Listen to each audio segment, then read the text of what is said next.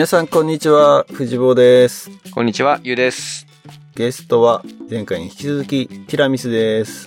はい、こんばんは。よろしくお願いします。事務局のティラミスです。こんばんは。こんばんは。よろしくお願いします。よろしくお願いしますお。願いします。引き続きはい。えー、前回どん底から ラボを暗黒期を得て、えー、最後に華々しく大どんでん返しをしたという、えーラボ反省を語っていただきましたけれども、今お仕事はラボの事務局員ですね。そうです。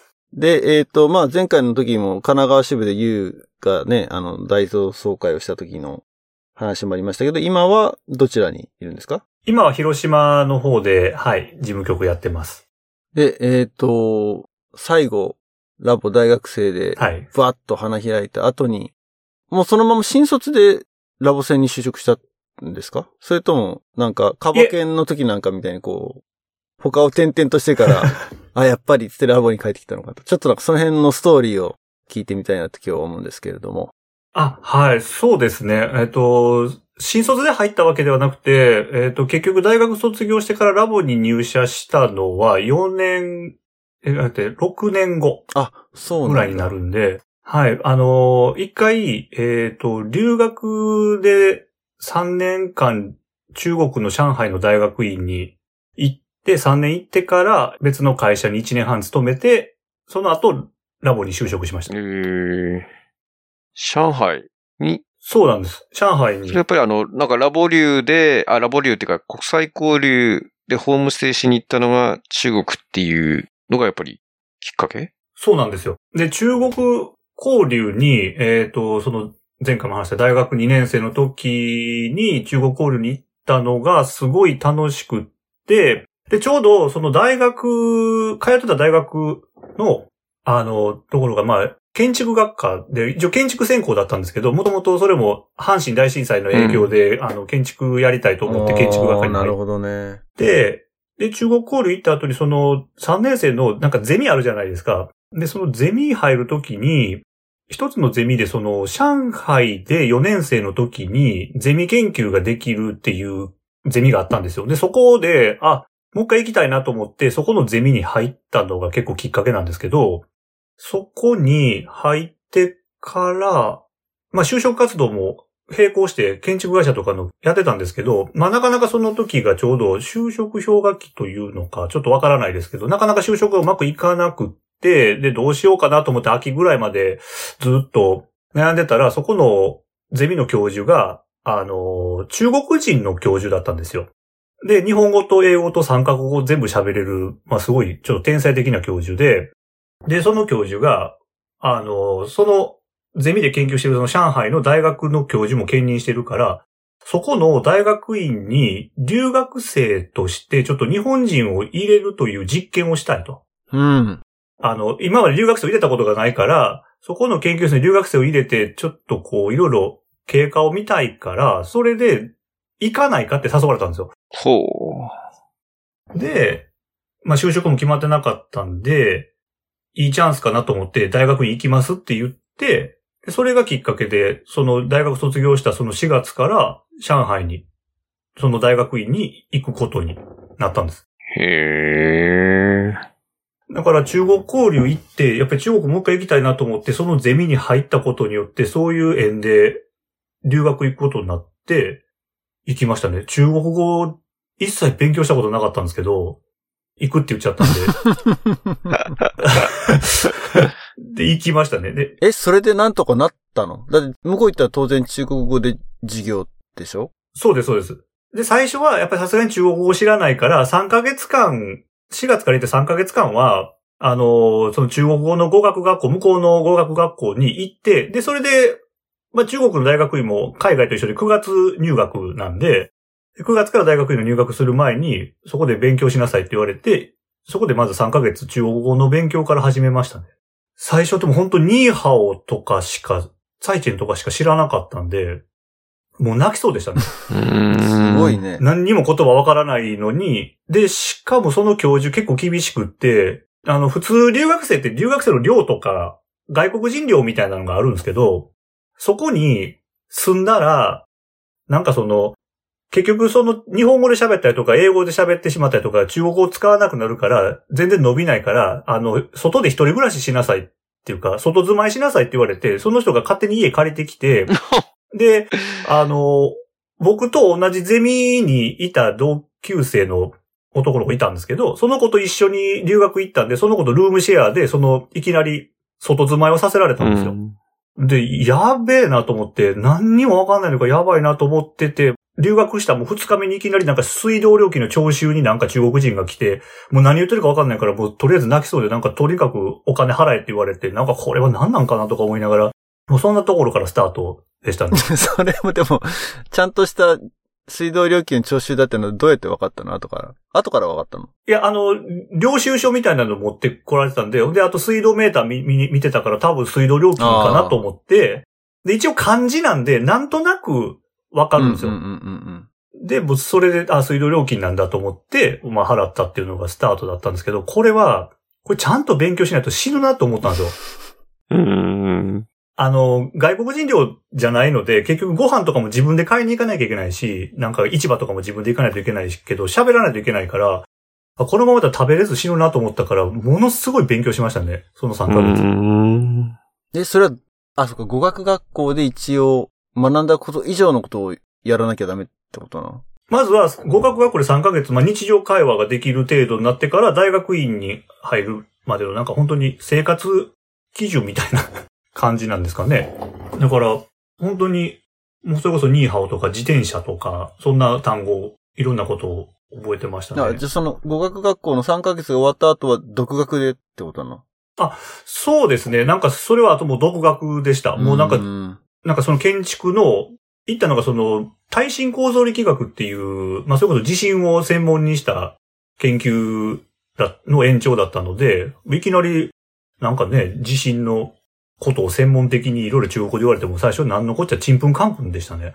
うん。日常会話ができたとしても。向こうって英語は使うの？全く使わない？えっ、と、授業は全く英語じゃなかったですね。だから中国人の学生に、の授業に普通にただ、たまたま留学生がそこに入ってるっていう。だから、初めてのケースだから、そこの学、とこに留学人、あ留学人留学生が行くっていうことは、まあなかったので、もう中国語で全部でしたね。だからそれこそ語学学校も向こうの現地での語学学校なんで、先生中国人が中国語で中国語の説明するんで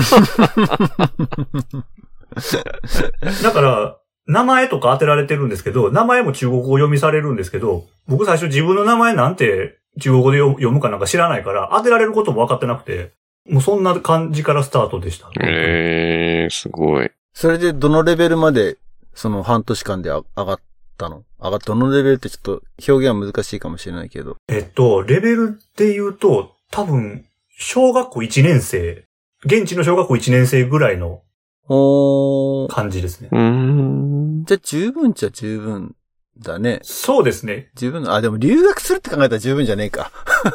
あの、クラスなら十分ですけど、留学するんだったらそこから専門用語を覚えていかなきゃいけなかったので、それが結構苦しかったですけど、もうとにかく、まだ日本人が楽だったのは、読んだらまあ大体意味わかるのは救いでしたね。うんそれだから他の外国、アメリカとかドイツの人とかはなんかもうそれが苦労してたみたいで、でも逆に発音はこっちはすごい苦労したりとかしてましたね。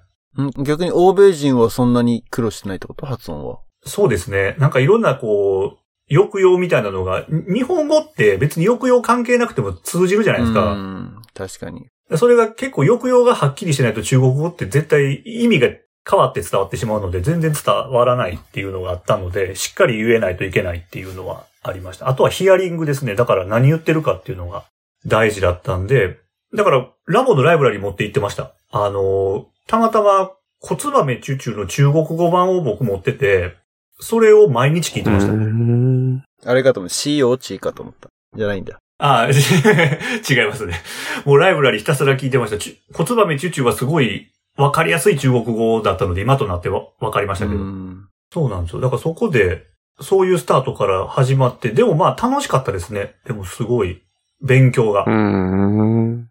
いや、その勉強は語学ってことそれともその、地震の研究？語学ですね。地震の研究はもうなんか泣きそうでしたけど。単位取るの必死でしたね。もうとにかく最初の1年目とか、あの、数学のテストとか物理のテストとか普通にあるんですよ。数学と物理の授業もあるんですけど、うん。数学のテストがもう全然なんか7点ぐらいしか取れなくて、単位最初取れなかったんですよ。え、でもだって大学、日本の大学でやってることとそんな違うの？だって数学に関して言えば言語関係ないじゃん。こそうなんですよ。でも思うじゃないですか。だから一緒やと思ってたんですけど、その時のた、あの、テストがもうたまたまなんですけど、記述式の回答の問題ばっかりやったんですよ、数学やのに。だから、問題の意味が分かっても、答えが書けないんですよ。文章が分からないから。それ辛いそんねな。か、いや、辛かったですね。だから、これどうやって中国語で言うんやろうっていうのが、もうすごいあって、それで取れなかったりとか、あと、なんかプログラミングとか、もう物理とかも、もう最初はそんな感じでしたね。なんか、もう本当に難しかったです。なんか、なんかよくベクトルとかってあるじゃないですか。うん。あの、数学でベクトル、ベクトルって言うんですけど、ベクトルって中国語、中国語で言ったら、あの、アローの矢に、あの、測る量って書いて、矢量って書いてう、ん。シーリャンって言うんですけど、それをベクトルっていう風に訳すんですけど、それ最初全然わからなくて、でも言われてみれば、矢だから確かにベクトルって矢印だなとか思ったりすると、分かってしまうと、ああ、そうかと思うんですけど、最初それも全然わからなくて、これどういう意味やろうとかって、そんなところからもう本当に調べて調べてって感じでしたね。うーん。その当時はインターネットの普及率ってどのだったの？いや、スマホもないですし、行ったのが2003年から2006年なんでスマホもなくて、パソコンはありましたけど、なんかあんまり翻訳とかそんなんもあんまり駆使してなかったんで、結構紙ベースでじゃあ。大変だった。紙の紙ベースでね。もう、はい、そうです、そうです。もう実証様々ですね。うーん。はい。もうあれがなかったらちょっとやばかったなっていうぐらいすごいね。大変でしたけど。でもその大学院の教授的には、まあある意味、モルモット的に送り込んだわけだけど、はい。そのフィードバックみたいなのやっぱししてったの？その次に、後に続いたのかなっていう。ティラミスの後に。なんか、後に3年ぐらいは続きました。うん。だけど、その後はちょっとわからないですね。うん。だから僕らの結果があんま良くなかったんですよね。うん、でもまあ初めてだったので、でも、すごいよくはしてくれましたね。中国のその教授とかみんな、すごい大丈夫かわかるかとか、なんか、で、その教授はどこにいたの？日本じゃないの？あ、日本にいましたけど、なんか数ヶ月に一回ぐらいは、こっちに来て、様子どうやとか、そういうのを聞いてくれたりとか、あの、実際入ってたその研究室の教授が、あのーいるんですけど、まあその日本のそのゼミと聞いた教授の人から話聞いてこいつらを何とかしてやってくれみたいな感じで言われてたから、すごいケアしてくれてましたね。うーん。なんかもうすごい勉強しなきゃいけなかったですし、あとは、そういう授業以外にとにかく発音が本当にうまくできないことが多かったので、特別にずっとその、現地の中学、中国人と、あの、家庭教師みたいな感じで発音の特訓とかやってました。うんん。それは、その、お金はどうしたの？お金は。あ、そう、お金普通発生するじゃないですか、こういうのって。うん。家庭教師だったら。で、そこ、中国のなんか、いいいい文化だなと思ったんですけど、あの、向こうの言い方であの、風シャンシュエシって言って、あの、漢字で書くと相互学習っていう風に書くんですけど、うん。それが、要は僕が日本語を教えるんですよ。その日本語学科の中国人を捕まえて。うんうんうんで、僕が1時間日本語を教えて、1時間中国語を教えてもらって、そこでプラマイゼロだからお金発生しないみたいな、そういうシステムでやってました。なるほどうん。ね。面白い。それいいね。いいね。うん。これはすごいいいシステムだなと思って。でも、そっちの中国人の日本語学生の人って、なんかすげえ日本語を勉強してて、で、うん僕はなんかその小学校1年生でまだペーペーだから、なんか、この発音なんて言うんですかとか聞くんだけど、で、1時間ちゃんと発音教えてもらって、じゃあ僕今度は日本語教えるからなんか質問ありますかって聞聞くんですよ。うん。そしたら、もう忘れもしないんですけど、あの、一つ、ちょっとわからない、日本語では、あの、意味がわからない言葉があるんだけど、教えてもらっていいかって言うから、あ、いいよ、何？って言ったら、あの、うっすらと、ぼんやりと、かすかにの違いを教えてくださいって言われたんで。いや、もうこれ日本人でもどう説明したらいいんやろうと思って、めちゃくちゃ難しいなと思って。なんか日本語検定みたいだね。うん。そうなんそうなん。で、これ、どうやってこ、でも分からないっていうわけにもいかないから、とにかくどう答えようかと思った時に、もうその時に絞り出して僕が言った答えが、あの、ちょっと見えてる距離が違いなんだっていうふうに説明して乗り切りましたけど、うっすらとぼんやりとかすかに。そうですね。なんか見えてる位置の距離が違うから、なんかかすかにが多分一番遠いかなと思って、で、ぼんやりが一番近くて、うっすらがその真ん中かなって感じだったんで、うんでもその場で即答しろって言われたらなんか大したこと言えない気がするよね。じっくり考えれば、うんあ、これはこうで、これはこうでってなんか言えそうな気がするけれど。そうですそうでそうなんですよ。だから、日本語を教えるのってめちゃくちゃ難しいんだと思って。だからこれ、言語習得って結構面白いのは、僕ら日本語って教えてもらってなくて、ずっとなんか会話中心で育ってきて、日本語喋れてるのが当たり前だけど、いざその意味教えてって言われたら、なんかちゃんと説明できないのって、あ、難しいなと思ったんですよ。うん、多分いっぱいある気はするよね。はい。特に、擬、擬音語。まあ、擬音語はあれだけど、擬態語は感覚だもんね、完全にね。感覚ですね。なんか難しいです。あと、だから、ゆっくり急げっていう慣用句もちょっとよくわかんないんで教えてくださいとか言われたこともありましたけど。それは、え？ー とかそれ俺、思って。うん俺、今わかんないんだけど、ゆっくり急げってどういうこと？まあ、あれだよね。多分、あの、気持ちとアクションの行動の。そうですね。そうだと思う、とと思うんですよ。。だから、だから本当はすぐやらなきゃいけないけど、慌てたらいいことないうん、うん。のかなとか、そういう感じかなっていうのがあったり、あとなんか、その子がよん、あの、授業でやってる日本語の授業の長文読解が、佐藤栄栄作の政治についてみたいな文章やって、そんなん俺も知らんと思って。いつのやねんとか思って、なんかレベルが全然違いましたね。で、片やこっちは自転車ってどうやって発音するのとか、そんな人あの、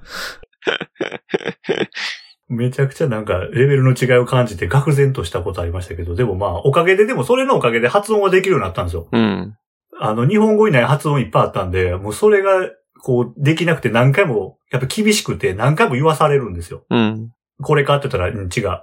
こうかって違うとかって、っていうのがもう本当にありましたけど、でもそれはすごいいいシステムで、そのおかげででも、こういろいろできるようになりましたね。うーん。はじゃあ、結構その3年いたらい。、3年ですね。はい。それなりにじゃあ話せたり、もう、専門用語を含めていけるようになそうですね。うん。まあ、す最後の時に、多分ゴールの話で言ったら、あの、住んでた家を2回引っ越してるんですけど、3年間で。うん。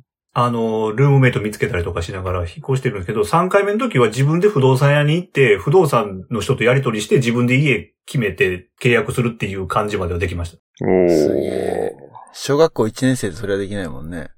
確そうかに、成長したな成長しましたね。あ、あの、インターネットの解約ってどういうんかとかまで分かるようになりましたから。うーん。とか、そういう感じだったり、あとは実際論文、修士論文が中国語で全部書かなきゃいけないので、それをまあ書いたぐらいなんで、なんとか。うんおすげえ。ー。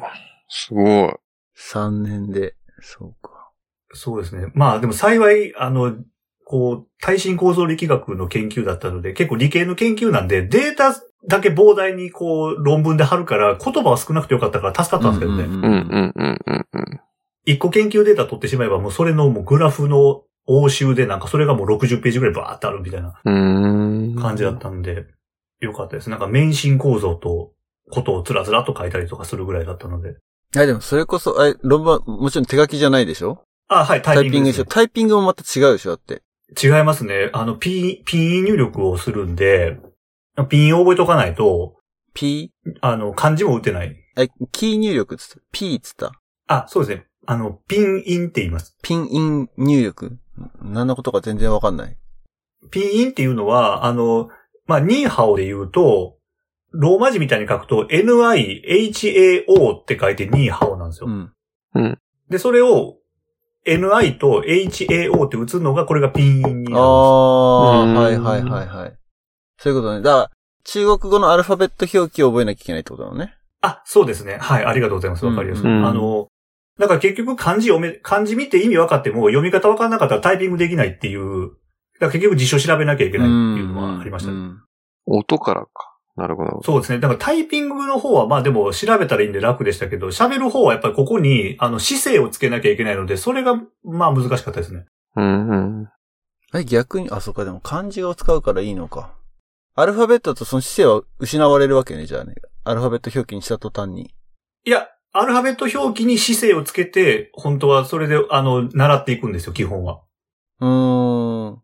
だからその、アルファベット表記が結構大事で、これができないと、あの、発音できないので、会話ができなくなっちゃう感じですうね。んその姿勢はそのアルファベットの中に、の情報として入ってない？えっ、と、タイピングの時は入れれないですけど、うん。発音するときにはちゃんと上にこう、よくあの姿勢ってなんかあの、あの、ま、まあでなんかよくやるってないですかね。あの、聞いたことあるかもしれないですけど、まあまあまあまあ、みたいなやつね。そうですね。うんあの、それがだから、ちょっと、ちょっときついな。そう、なんかあの、まあ、まあ、まあ、まあっていうこの4つがあるんですけど、で、これがまず最初できないと、もう進めなくて、うん。これを覚えて、それに、だからニーハオも本当はニーハオなんですよ。正式に言うと。うんうん。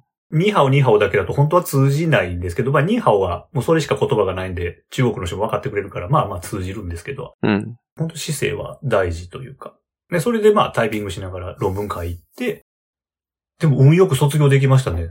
すごいね。修士論文発表も結局1時間、1時間あって、で、45分修士論文発表で喋って、15分質疑応答になったんで、うん。45分喋るのは事前に文章を作っておけば、まあ読めるからいいんですけど、質疑応答がその教授たちから来る質疑応答が何来るか分かんないから、もうその15分間の方がもう怖くて仕方なかったですね。そうだようんね。そうだよね。なんですかね、まず聞き取れるのかっていう不安からスタートして、うん。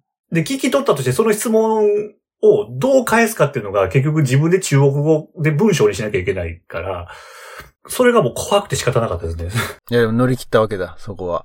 乗り切りましたね。なんかその時はもうすごい教授たちが優しくて、よくここまで中国語でできるようになったねって言って褒められて終わるだけだっいや、たんででもまあそうだよ。うん。あの、よく頑張ったって言われただけだったんで、すごい助かりましたけどね。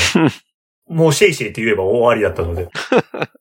それでじゃあ3年間中国で卒業して、その日本に帰ってきてからは、就職はもう帰ってきてから就職活動したってことなの？そうですね。帰ってきてから就職活動しようと思って、で、その時にもう、二つの方向性ですごい迷ってて、その、ちょっとやっぱり、留学行ったことによって、その国際交流関係とか、そのやっぱこう、グローバルな方の仕事もしたいなみたいな興味もすごい出てきたんですよ、その時に。うん。うん。だけど、ずーっとその大学からこの大学院卒業するまで7年間ずっと建築で、そのそれこそ地震工学とかの勉強もしてきたから、まあここまでやってきたらやっぱり建築関係の仕事をしないといけないよなとか思って、一応建築関係の仕事を探してたんですよ。うん。で、それでその年の9月ぐらいに会社が決まって、でもそれもやっぱり大学院でやっぱり修士論文と、修士課程を取ったっていうことで、あれだけ大学4年生の時に就職活動で結構こう、苦労してたのに、受けたとこ全部目通ったんですよ。うん。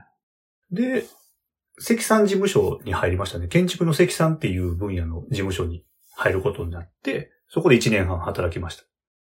まあでもあれだよね。単なる大学生じゃなくて、中国で留学して3年間乗り切ってきたみたいな、そういう経験値もあったんじゃないの？どうなの？専門性で取られたの？いや、多分中国の大学院に出たっていう珍しさの方が勝ったんじゃないですうかね。ん。そうですよ。希少価値だったらね。多分ね、なんかうん、うん、珍しかったんだと思います。ちょっと面白そうやから撮ってみようかみたいな感じになったんじゃないかなと思うんですけうどね。ん。うん。わかる。で、なんかその時ってまたその中国が経済的にすごい今、そこれから伸びていくぞみたいな時ぐらいだったから、多分会社的にも中国語が話せるうん。人が、もしかしたら欲しかったのかなとかも思ったりとかう、ん。うん、そういうのもあったんかなと思いますね。うん、うん、うん。まあでもそうだよね。2006年ぐらいだと、もう来始めたぐらい。もう、だいぶ進んでた。とにかくここら辺で一気に来たじゃん。なんか。そうですね。来始めだし、2008年が、えっと、北京オリンピックが2008年はいろはいはい。で、そこら辺で。うん。そう。で、上上海万博がその、もうちょっと後っていうふうに決まってたから、多分これから来るよっていうのはもうん、う、うん、分かってるような時だったと思いますね。うん。うん。だから需要はあったんかなと思って、だからそれは割とこう、しめしめって感じでしたけど、うん。英語よりも中国語を話せる方が需要あるかなっていうのは、その時思いましたね。うん。はい。で、まあそこで1年間、あ、1年半働いたんですけど、やっぱりなんか、これもなんか前回の話じゃないけど、僕らしいなと思うんですけど、7年ぐらいちゃんと勉強してきて、それを無駄にしないために就職したのに、1年半ぐらい経ったと、その経った時に、俺建築の仕事向いてないなって思ったんですよ。それはどの辺でそう思ったの？なんか、あのーもともと地震の勉強がしたかったんですけど、その地震を専門にする会社みたいなのってあんまりなくって、うん。やっぱりいろんな、建築でも本当幅広いというか、その積算っていうのはその、建物の見積もりを上げる会社、業務なんですけど、でそうなると結構図面を読んだりとか、立体的に図面を把握しなきゃいけないとかっていうことがすごい重要視されるような、まあ仕事だったんですけど、なんかあんまりその、僕がこう立体的に何かを想像してとか、あの、設計とかが苦手だったんですよ。建築の中でも。あの、建物を設計図面書くとか、立体パースとかっていうこう断面図を書くとか、そういうのはすごい苦手だったんですよ。だから、地震工学っていう地震の勉強だけだったら、結局パソコンでデータ取りながらやる感じだったから、そっちだったらまだできるかなと思ったんですけど、やっぱり実際勤めたところが、ぱり図面を読み取ったりとか、いろんなことを考えなきゃいけないと、なかなか仕事として難しいところだったので、あ、これはちょっと自分には無理だなっていう、ちょっと限界を感じまうしたね。ん。それでも辞めようと思って、1年半で辞めて、もう建築関係の仕事はもうここで諦めて、違う業種に進もうって決めたんですよ。で、その時に、もう一個残った国際交流関係の仕事をやっぱりやりたいなと思って、で、いろいろこう調べてって、最初留学カウンセラーっていう仕事があったんで、あ、これ面白そうやなと思って、留学カウンセラーの仕事とかをずっと探してる時に、なんかラボの求人あるよっていう風に声をかけてもらったんですよ。ほほう。う。え、それはどこから？ラボの、ラボえっさんの中の人と、所から、属してるテュータあ、テューー、ター。テューターからですね。おー、まはいたテューターが、ここで、う んそうだよね。卒業して5年ぐらい経ってるわけでしょ？まさかの、そうですね。なんか、立ってましたけど、なんかテューターには、なんか日本帰ってきましたとか、まあちょこちょこ連絡は取ってて、で、仕事も辞めて、ちょっとまあまたいろいろ国際関係の仕事探そうと思ってますとかって、近況報告を別にさらっとしてたんですよ。別に仕事紹介してくれって言ったことはなかったんですけど、うん。そしたらそれ覚えててくれたのか、どうかって言われて、試験受けてみないかって言われて、でもちょっと考えさせてくれって言ったの、その時には。うん。うん。で、やっぱりラボっ子だった自分が、ラボに就職するのは果たしていいことなのかってすごい悩んだんですよ。うん。そこは、カバケンと真逆だね。あそうですかね。なんかいいことないんじゃないかなとか、これはデメリットの方が多いんじゃないかとかいろいろ考えて、ちょっと友達とかにもやっぱ相談したりとかしたんですよ。うん。こういう話があるけど、どう思うかっていう風になった時に、でも結構みんな他の人は、いや、なんか、お前の性格やったら、なんか、ラボの仕事向いてると思うよとか、やっぱりラボっ子に対して多分気持ちが分かってやれるんじゃないかとか、そんだけどん底を経験してるから、あの、で、まあ受けてみようかなと思って、受けました。で、あの、採用が決まったんで、ラボに入社することになりましたね。いや、でも、その相談した友達で、事務局が何の仕事してるかって知知ってたの？いや、全然知らないです。うん、突っ込んじゃった。なんか全然知らないんですけど、なんかその、その、まあ僕らからしたら、その自分らが大学生とか高校生の時の事務局は見てるから、うんその見てる像で、まあ回答したって感じですよね。うんなるほど。でそれと照らし合わせた時に、まあお前向いてんちゃうかみたいななるほど。ことは言われて、でもまあ、ふ二日三日ぐらい悩んで返事、試験受けますって返事しましたね。やっぱ即答はできないし、さっき言ったみたいにやっぱり、ラボっ子からラボの事務局になるのって、いいんかなってす、そこはすっごい引っかかってました。いいんかなっていうのは何？それは、モラル的な話じゃなくて。モラルっていうか、あ モラル、あモラル的なと話してるいうよりは、人がいっぱいいるじゃんだって。いや、なんか自分が、まあ自分のことで言えば安きに流れてないかなとかって思うこともありましたし、ラボをやってない人が事務局にやる方が、ビジネス的には有益なんじゃないかって思ってたんですよ。だからその、ラボやってることが邪魔になると思ってたんですよ。なるほどね。うん。だからその、客観的な目で、これ見れないんじゃないかとか、うーん。なんかす好きだから仕事にするっていう方法もね、そういう考え方はもちろんあるんでしょうけど、うん、なんかそれがいいのかなっていうのはすごい疑問に思ってたんですよ。ああ。まあ、ある意味、お客さんというか、ね、ラボっ子から見た理想像とか、はい。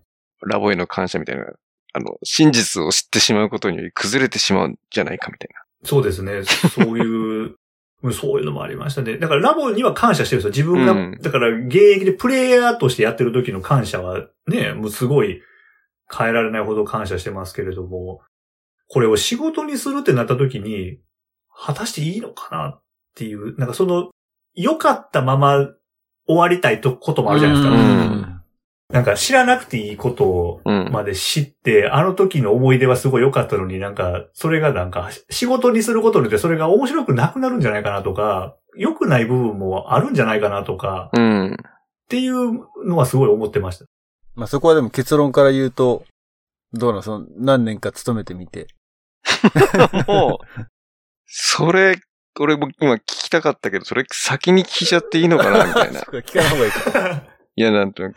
いや、これでも、まあ結論で言うと、やって良かったなと思ってます。うん。自分にやっぱ合ってたなとは思いましたね。だから、俺の友達すげえなと思いましたね。おー。よく見抜いてるよなと思って、性格を。やからよく分かってくれてるなと思いましたし、うん。でも働いて最初の3年間はめちゃめちゃ苦しかったです。うん。うんそれは何で苦しかったの？だから、なんかその、最初ちょっと、仕事でちょっと失敗ってわけじゃないですけど、やっぱりなんかその、なんていうんですかね、ラボオーラを消さないといけないというか、ラブオーラを消さなきゃいけない。ほなんかその、結局、ラボやってた時のラボの良さって、そういうふうにこう、教育を受けてる時の良さとして知ってるけど、根底の教育概念は何だろうかとか、そういうことは実際知らないんですよ。うん。ラボっ子だと。だけど、そのままなんかこう、働、仕事にしたときに、いや、例えば、まあ、例えばですよ、僕はやってないですけど、例えばテーマ活動とかこういうもんだよとか、入社してすぐいきなりこういうもんだからとか、ラボってこういうの大事やからって言っても、いやいや、ちゃんとそういう理念があるってのを知らずに、そのプレイヤーだけの記憶だけで語ると、これは大やけどするっていう。感じですね。うん。で、なんかそういうのはやめようと思ったんですけど、なんかやっぱ無意識的にちょっと出てしまってたこともあって、で、一回それで、入社した時も、そもそも広島の、今いる広島と同じ事務所からスタートしたんですけど、で、そうやってテューターと仕事で一緒に関わっていくときに、その仕事の仕方やったらちょっとまずいんじゃないかみたいな感じで、テューターからちょっと、やっぱり指摘を受けたんですよ。うん。でも自分は無意識だったんですけど、やっぱりそう見られてるってなった時に、あ、これはまずいと思って、ものすごい反省したんですね。うん。で、もうで、それで自分の中でもう決めようと思って、こっからもう3年間は、あの、自分がラボのことを、ラボっ子だった時のことをもう語らない。聞かれるまでは。うん。っていうふうに決めたんですよ。うん。で、やっぱりそれで働いた時に、でもやっぱりそれってすごい苦しくって、正直に。やっぱり何も知らないことも多いし、やっぱりこう、なんていうんですかね。ラボを知らない方が働きやすかったなってすごい思いました。おーそうなんだテーマ活動っていう言葉知らなかった方がすごい幸せだなって思うぐらい、もう、一回一回自分でその、聞かれた時に出てくるテーマ活動とか、そのライブラリーとか、なんかパーティーの様子とかっていうのを一旦まっさらにするっていう、こう、デリート作業みたいなのを一回一回やらなきゃいけなかったから、もうその分が大変でしたね。知らなかったらそれを吸収してアップデートだけすればいい、いい、いいじゃないですか。簡単に言えば。じゃあ癖っていうか、あの、もう自分の中での何か、あれができちゃってたから、そこ一う旦ん。一回消去してようにし、自分でまあそうしたからなんですけど、で、それで、まあちゃんとラボのことのその基本的なことが、やっぱりちゃんと勉強して分かった上で、経験談を引き出して使うと、まあ効果あるなってことは、まあ今がすごいよくわかるんですけど、うん、ラボのこの、ね、言語習得と一緒で、基盤がないのに、いきなり違うことやり始めても全然そこが育ってないから、あんまいいことないじゃないですか。うん。やっぱり素地を作らないと、プラスアルファはやっぱり生きないなっていうのは思いましたね。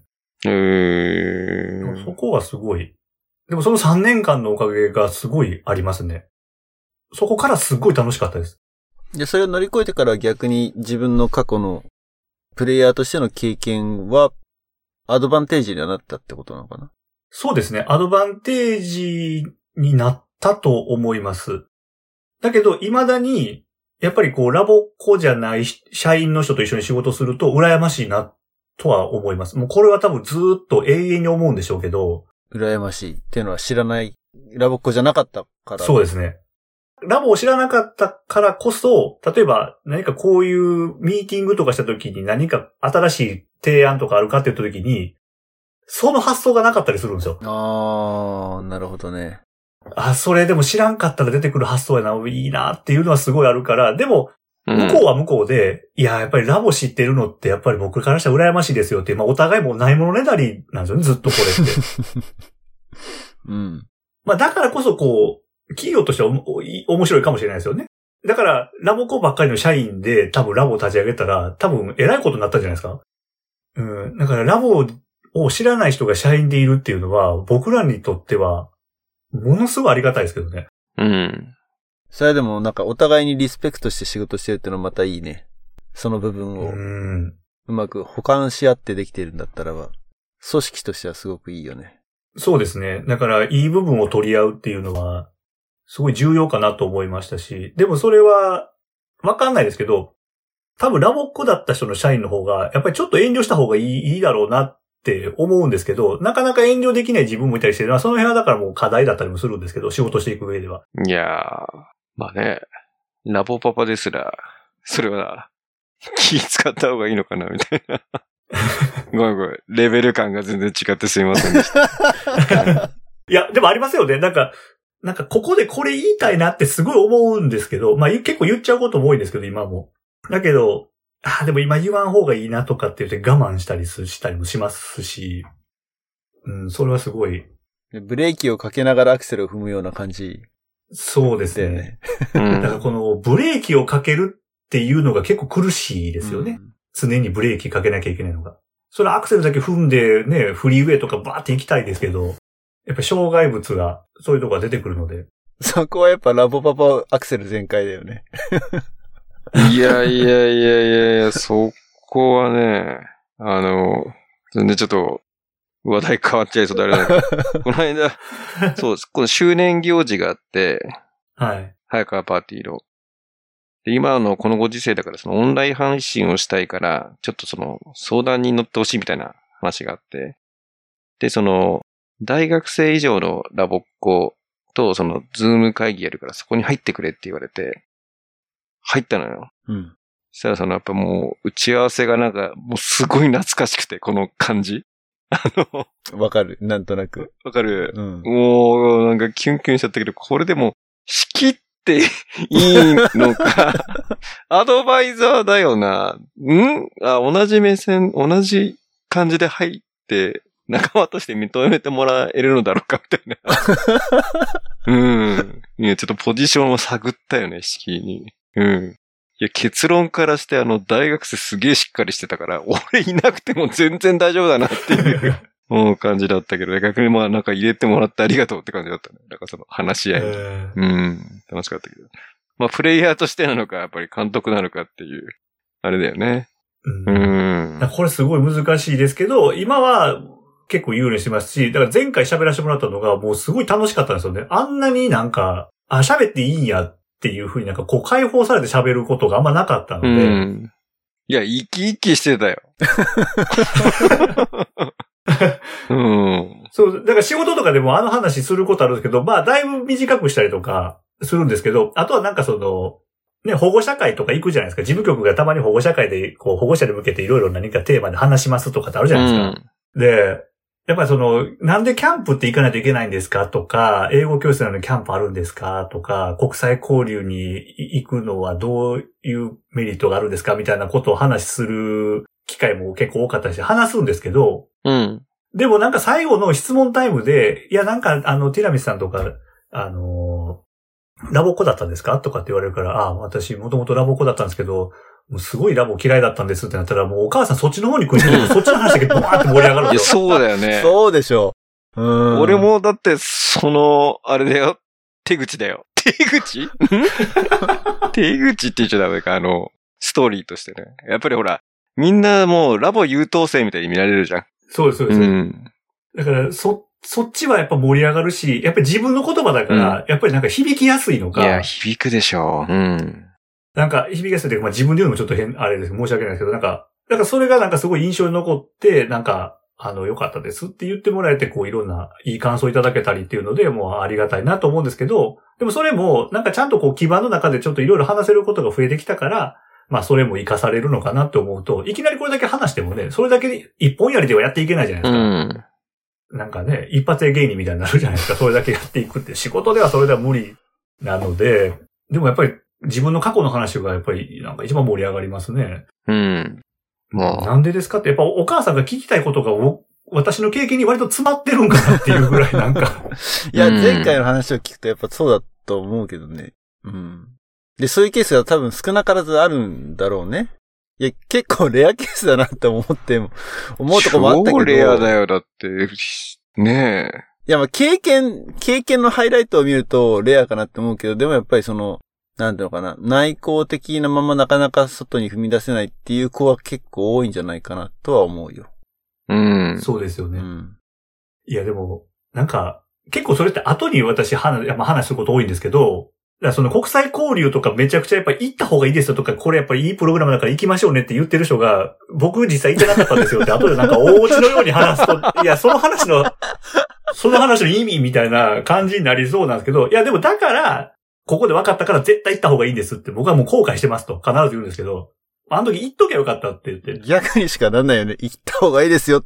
僕ドタキャンしてましたけど。っていうのは。そうそう。うんもうなんか、こけそうな感じまあでも、その、今回、まあ一回目は一回目でね、一瞬そのネタっぽかったけどさ、まあやっぱ中国行って3年間ね、留学っていうか生活してっていう中で、取り返してるよね。うん。取り返しました。うんもう、これは楽しかったですね。やっぱり、まあ、そこに行かなかったら、やっぱりラボには就職してないですね。とにかく。間違いなくしてないので、やっぱりその、ね、中国交流に行ったところから、やっぱりここのレールは決まったんですうよ。ん。後々。うん。だからこの中国交流に行ってなかったら、まあ、ラボで間違いなく働いてはなかったと思いますうね。ん。だし、ドタキャンしてなかったら中国交流もなかったからね。そうだよあそうですそうですね。だからドタキャンした方がいいですよとは、まあ、絶対ダメですけど、うん。でもそういう、まあ本当遠回りでしたけど、でも僕にとっては近道だったんかもしれないですよね。そこが。違うなんかちょっと今、いういいこと言おうとしてないちょっと。違う違う。あの、今、タイトル狙いに行ってない？大丈夫？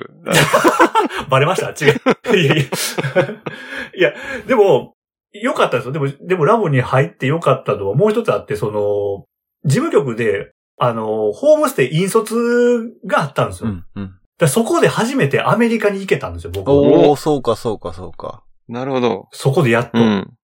で、それが2000、本当は2011年に行くはずだったんです。うん。で、だったはずなんですけど、その、それも、ちょっと2ヶ月前に、あの、ちょっと自分が、あの、副鼻腔炎になってしまって、手術することになって、あの、2ヶ月前に行く、行けなくなっちゃって、また行けなくなったってなって、またキャンセルってなったんですよ。で、もう、うわ、またやってしまったみたいな感じで、でもまあ、次の年また機会をいただいて、2012年に、あの、やっと行くことになったんですよ。でもその時に、前回も話したけど、姿りが嫌で辞めたっていう話したじゃないですか。うん。で、それが入社4年目ぐらいだったんですけど、結構その姿りすることって重要やなって、やっぱりこの経験上気づいてきてたんで、ホームステイに行くときに、僕も姿りやってみようと思ったんですよ。ほやらなかったから、その時には。う。うん。で、その時は桃太郎だったんですけど、うん。で、桃太郎の姿りをして、で、これ言ったら、なんかその、ラボコの気持ちわかるかなと思って、自分も姿りしたんですけど、これがすごい良くて、うん。姿りめちゃくちゃ大事と思って、覚えるのが大変だったとかそういうことじゃなくて？覚えるのは大変でしたけど、やっぱ覚えたことによって、これ命守られるなってすごい思ったんですよ。向こうに行った時に。ほう。命守られる。ほう。うん。うん、あの、なんかその、ラボのホームステイプログラムって結局全国から別にまあ知らない子たちが週が決まってて、前日にあ集まって初めましてじゃないですか。うん。でその時に、やっぱりみんな緊張してるからなんかこうコミュニケーション取りづらいんですけど、でも共通のライブラリーとかがあってみんな姿りとかしてるから、それで仲良くなっていくんですけど、その時に事務局の僕もその時姿りしてたから、こここういうセリフでこう言った方がいいいいから、こここういう風にしてみたらどうとかって、コミュニケーションとして入っていけたんですよ。うん。みんなと。うん。でそれが、すごい良くて、で、それでなんかこう、まあ、ティラミスさんっていう、まあ、その時も呼ばれるようにしてたんですけど、やっぱり、こうやって事務局も一緒にコミュニケーション取ってラボっ子とやっぱり信頼関係作ったことによって、やっぱりインフォメーションするときとか、ここ大事な話だよっていうときにちゃんと聞いてくれたんですよ。うん。アメリカに行っても。うん。でもそれってすごい重要で、だからここのインフォメーション聞いとかなかったら、やっぱ命に関わるよとか、やっぱり海外で一人で行くわけだから、やっぱり、ね、命守らなきゃいけないし、自分たちの身も自分で守ってもらわなきゃいけないから、そういう信頼関係を作る上で、素語りってすごい重要やったんですよ。うん。だから、国際コール行くときに素語りしないといけないなっていうのは、そこで分かった。初めてはっきり分かったって感じですね。やってみて分かりました。じゃあ、そこ、ごめん。突っ込んでいいの？これ。俺、突っ込んでください。俺も突っ込もうか悩んだけど、言うからどうぞ。これ、いや、あの、そうね、信頼関係がすごい大事っていうのは、めちゃめちゃ分かったんだけど、それ、姿りである必要があるのか分からなかった。でもやっぱりテーマ活動を一緒にやるとか、うんその、姿りで、やっぱりその一つ覚えた自信であったりとかう、んうん。そういうことの、やっぱり一つ乗り越えた部分の集まり方ってやっぱり違うと思うんですよ。だからまあそれ、それこそ信頼関係作るために別に日本語でコミュニケーション取ったらいいやんって言ったらそれまでなんですけど、うん。そこに一個姿りが乗っかってることによって、やっぱりみんな苦労してるところがあるし、自分も苦労したから、なんか気持ちがわかるから話も聞きやすかったりとか、だからコミュニケーション本当取りやすかったです。うん。という実感ですね、僕としては。だからまあ、もしかしたらこれを違う、まあそうじゃないよっていう人もいるかもしれないけど、私はその時そう思ったなと思いましたね。うん。で、今の話だと、それは、事務局スタッフとして行く上でっていう風に僕は聞こえちゃったんだけど、ラボっ子が姿りを覚えることの重要さにはなんか、あんま引っかかってないように聞こえてしまったんだけど。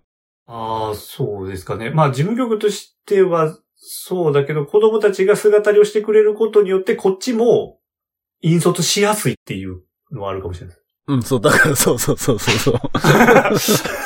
そうだ、ラボっ子が国際交流に参加する上で、姿りをやった方がいいメリットは何かっていうところは入ってなかったのかなっていう。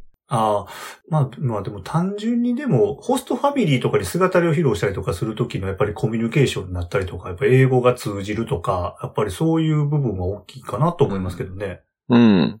うん。やっぱ物語1話語りきるって結構大変なことだから、やっぱりそれをやっぱ披露することによって、やっぱホストファミリーに大きく喜ばれるっていう意見も結感想も聞いたので、そこはあるんじゃないかなと思いますね。だからまあ、ラボコと対ホストファミリーのコミュニケーションに役に立ってるっていうのももあるもちろんあると思います。うん。まあこれ多分議論し始めるとまたこれで別に1時間食っちゃいそうな気もする。そうですね。あ すが、姿り。まあでも念願かなって、それで、あの、引率で行けたのと、ホホームステイできたっていうのも、すごい、あの、引率側でしたけど、いい経験でした。ちなみに何州に行ったんですか？えっ、と、2012年はコロラド州に行き、うん。えっ、と、2018年にアラスカに行きました。おー、まあどっちも寒いとこ、寒、まあコロラド夏行ったら別に寒くはないか。うん、アラスカは寒かったですね。アラスカ寒そう。でもめちゃめちゃ楽しかったですけど、私自身は楽しかったですけど、やっぱりでも2012年と18年で、やっぱり子供のなんかその時代の流れで子供のやっぱりちょっと感覚も変わってるから、やっぱりなんか対応の仕方も全然変わりましたけどね。ええあ、そういう話聞いてみたい。と、子供が、ん？子供が変わったっていうか、なんだろう。6年差なわけでしょ？6年差で？うん。6年違ったことで、まあ私多分その2週だけしか行ってないので、まあその実体験でしか語れないですけど、うん。2018年の時に行った時にすごい感じたのは、12年の時よりもホームシックになった子がすごい多かったなと思って。ほー。うーん。うん。だからやっぱりなんかこう、お幼いっていうわけじゃないけど、やっぱりこう、不安に思うことも多かったりとか、うん。あとはなんかそのコミュニケーションがやっぱりこう、インターネットとかを通じて、やっぱり自分でいろいろ検索できたりとかする時代になってきて、あんまりこう、コミュニケーションを取る頻度が多分絶対的に少なくなってきてると思うんですよ。それでもラボでは取っていかなきゃということで、多分それでも、あの、ラボは多い方やと思いますけど、うん。でもそういうことからなんかやっぱり親元離れることによって、ホームシックになった子が結構多かったですね。ココロラド行った時はほとんどなかったんですけど、そこはすごい多かったし、ホームシックを認めない男の子も結構多かったですね。へえ。なんか毎晩、夢でお母さんが出てくるんだけど、ホームシックじなですとかって言うけど、いや、それホームシックって言うんだよって。いや、違いますってすごい、絶対認めない子もいましたけど。なるほど。でも泣いたりとかしながら。でもこう、それでもやっぱりその一週間ぐらい経って、そのホームシック乗り越えた後とかでたくましくなっていく成長具合は見てて、やっぱりこの仕事しててよかったなって思うぐらいですけどね、なんか。なるほど。まあでもあれだね、その、ホームシックを経て、結局ホームシックで終わってるわけじゃないってことだね。あのみんなそうです。ホームそうじゃなくてシックで立ち直れずに。じゃないです。あと、では、あとはでもそれをどうしたら乗り越えられるかっていうのを一人で考えにくくなってる感じもありました。いろんなトラブルで。なんかそのホームシック乗り越えるためにどうしたらいいかとか、あの、例えば何かホストと喧嘩してしまったけどどう仲直りしたらいいのかとかっていうのをこう考える術みたいなのをやっぱりどうしたらいいかってすぐ聞く、聞かれる感じだったりもしましたね。ああ、なるほど。だけど、でも答えを言う、言ったらその通りやるから、まあ、よくも悪くも素直だから、やるんですけど、でどうしたらいいかって一緒に考えて、やっぱり解決方法をやっぱり自分で考えさせるようにはしてたんですけど、うん。やっぱその割合がやっぱちょっと多かったりもするかなと思ったりもしましたね。うん、うん、うん。やっぱりすぐこう、何か教えてくださいじゃなくて、自分だったらどうするのかっていうふうにちょっとこう考えてやるっていう、このワンプロセスみたいなことをに慣れてないというか、うん。うーん。検索窓から始まることに慣れてしまったっていう。多分そうだと思います。多分、わからないことをウィキペディアで例えば調べるとか、すぐ考える前にすぐ答えを見つけに行っちゃうみたいな感じなのかどうかちょっとわかんないですけど、うん自分だったらどうするかとか、一旦そこでまず立ち止まって考えるっていう癖が多分ないのかなとか、そういうのはありましたけどね。それは結構印象的でした。なるほど。へえ。それは、あれかな、あの、寒いからとかもあるのか 気温の問題ですか？な。いや、ほら、あの、人肌恋しくなる。寒い方がそう、あの、あー。恋しくなるっていうか、まあ、生存するためになんかほら、あったかい方がおおらかになりそうじ あ、まあ、まあそうなのかゃん。な。ごめん、全然、全然その切り口今ふさわしくない。いやいや、だからね、カリフォルニア、テキサスどうかな、みたいなね。いやいや。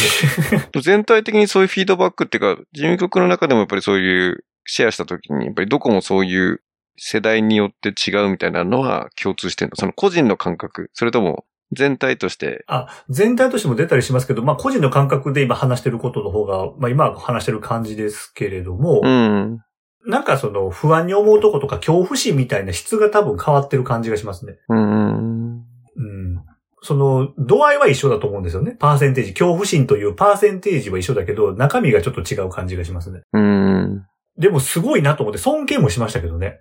1ヶ月。だ僕はドタキャンしたから、うん。よくみんな中学生でこの1ヶ月乗り越えたなと思って、僕毎回なんかすごい感動してしまいますね。いや、よう頑張ったなってすごい思います。自分がやらなかったから特に。そうだよね。それはもう、ティラミスならではのこの、類線崩壊度は。類線崩壊ですね。だから1ヶ月別に何もしなくてもじっとそこにいるだけでももう僕よりはすごいっていう感覚だから、うん。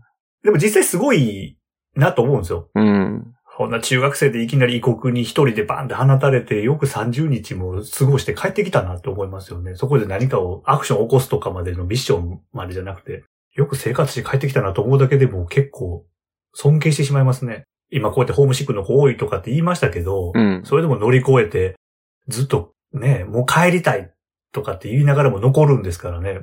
うんうん。僕は、僕がその時は、もう行かないって言って行かなかったんだから、全然違いますよね。うん。うん、たくましくて素晴らしいなっていうのはすごい思います。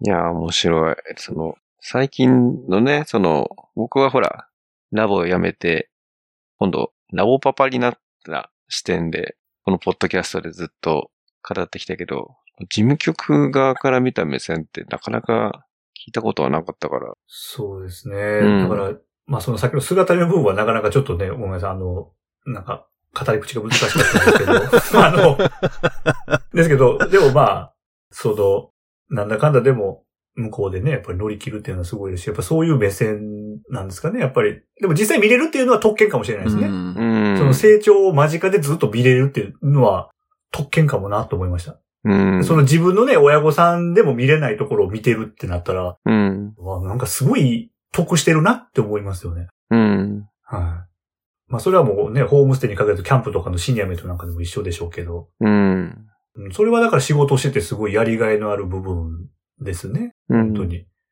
うん。だからテューターも多分同じなんでしょうね。そういう成長を間近で見られるからもうこの喜びが たまらないなとかっていうのは絶対あるでしょうから。うん。うん。でも事務局もそこは多分同じ感覚になんかなと思います。まあ確かにテューターもほら、元ラボっ子のテューターと、ラボ未経験でやるテューターとで、そういう、また葛藤がありそうだよね。あー元ラボあると思います。うん。